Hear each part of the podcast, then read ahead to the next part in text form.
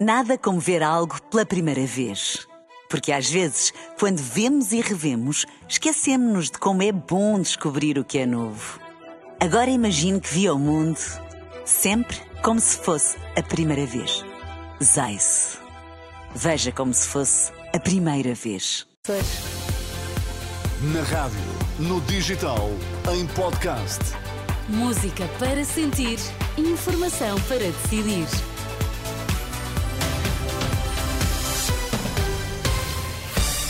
Notícias às 5 com a Ana Rita Borda de Água para já os destaques. Bom dia. Bom dia. Casos de gripe estão a aumentar. O Hospital de Louros tem, por agora, 10 horas de tempo de espera nas urgências. André Ventura não tem grandes dúvidas. O PSD vai ter de lidar com o Chega, quer queira, quer não. Casos de gripe estão a aumentar e a esmagadora maioria é do tipo A, de acordo com o Instituto Ricardo Jorge, o que explica, em boa parte, a grande afluência às urgências hospitalares. Esta quinta-feira, a situação parecia menos complicada nos vários hospitais do país, mas no Hospital de Louros, por exemplo, nesta altura, um doente urgente tem pela frente, em média, uma espera de 10 horas entre a triagem e o primeiro atendimento médico.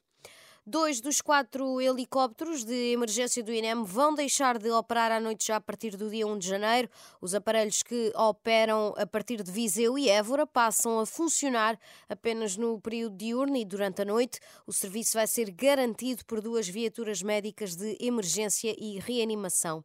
Quanto aos outros dois helicópteros baseados em Macedo de Cavaleiros e Lolé, vão continuar a operar 24 horas por dia.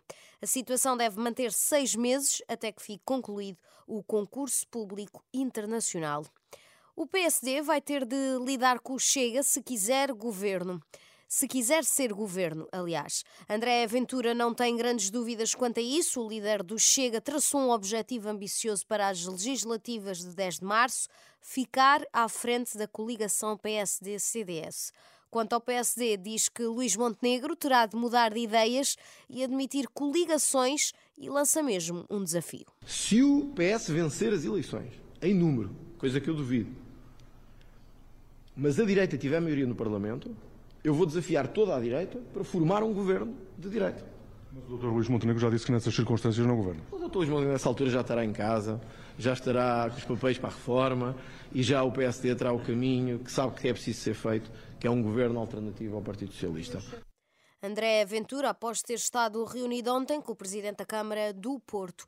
Ouvido pela Renascença, o politólogo António Costa Pinto afirma que vai ser difícil Chega a conseguir mais votos que PSD e CDS juntos, mas também admite que vai ser difícil para a Aliança Democrática obter uma maioria absoluta.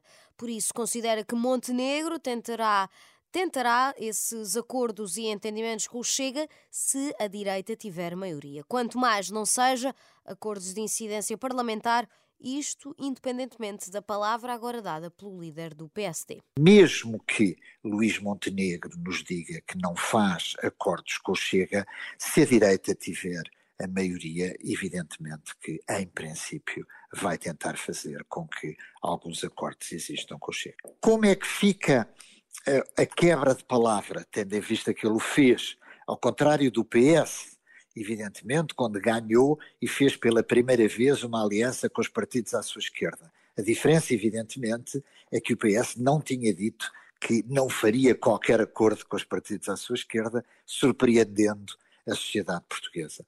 O líder uh, que ganhar, se ganhar as eleições, neste caso Luís Montenegro, terá que assumir essa contradição. Não será a primeira vez, já aconteceu na Madeira, por exemplo, e já aconteceu muitas vezes em muitas democracias. O politólogo António Costa Pinto, ouvido pelo jornalista João Cunha. E na última madrugada há registro de vários mortos e feridos em mais um ataque israelita que atingiu um campo de refugiados no centro de Gaza. Eh, de acordo com Al Jazeera, a agência de notícias palestiniana WAF informou que cerca de 20 pessoas morreram no ataque e outras estão ainda desaparecidas. Nada como ver algo pela primeira vez. Porque às vezes, quando vemos e revemos, esquecemos-nos de como é bom descobrir o que é novo. Agora imagine que viu o mundo sempre como se fosse a primeira vez. Zais. Veja como se fosse a primeira vez.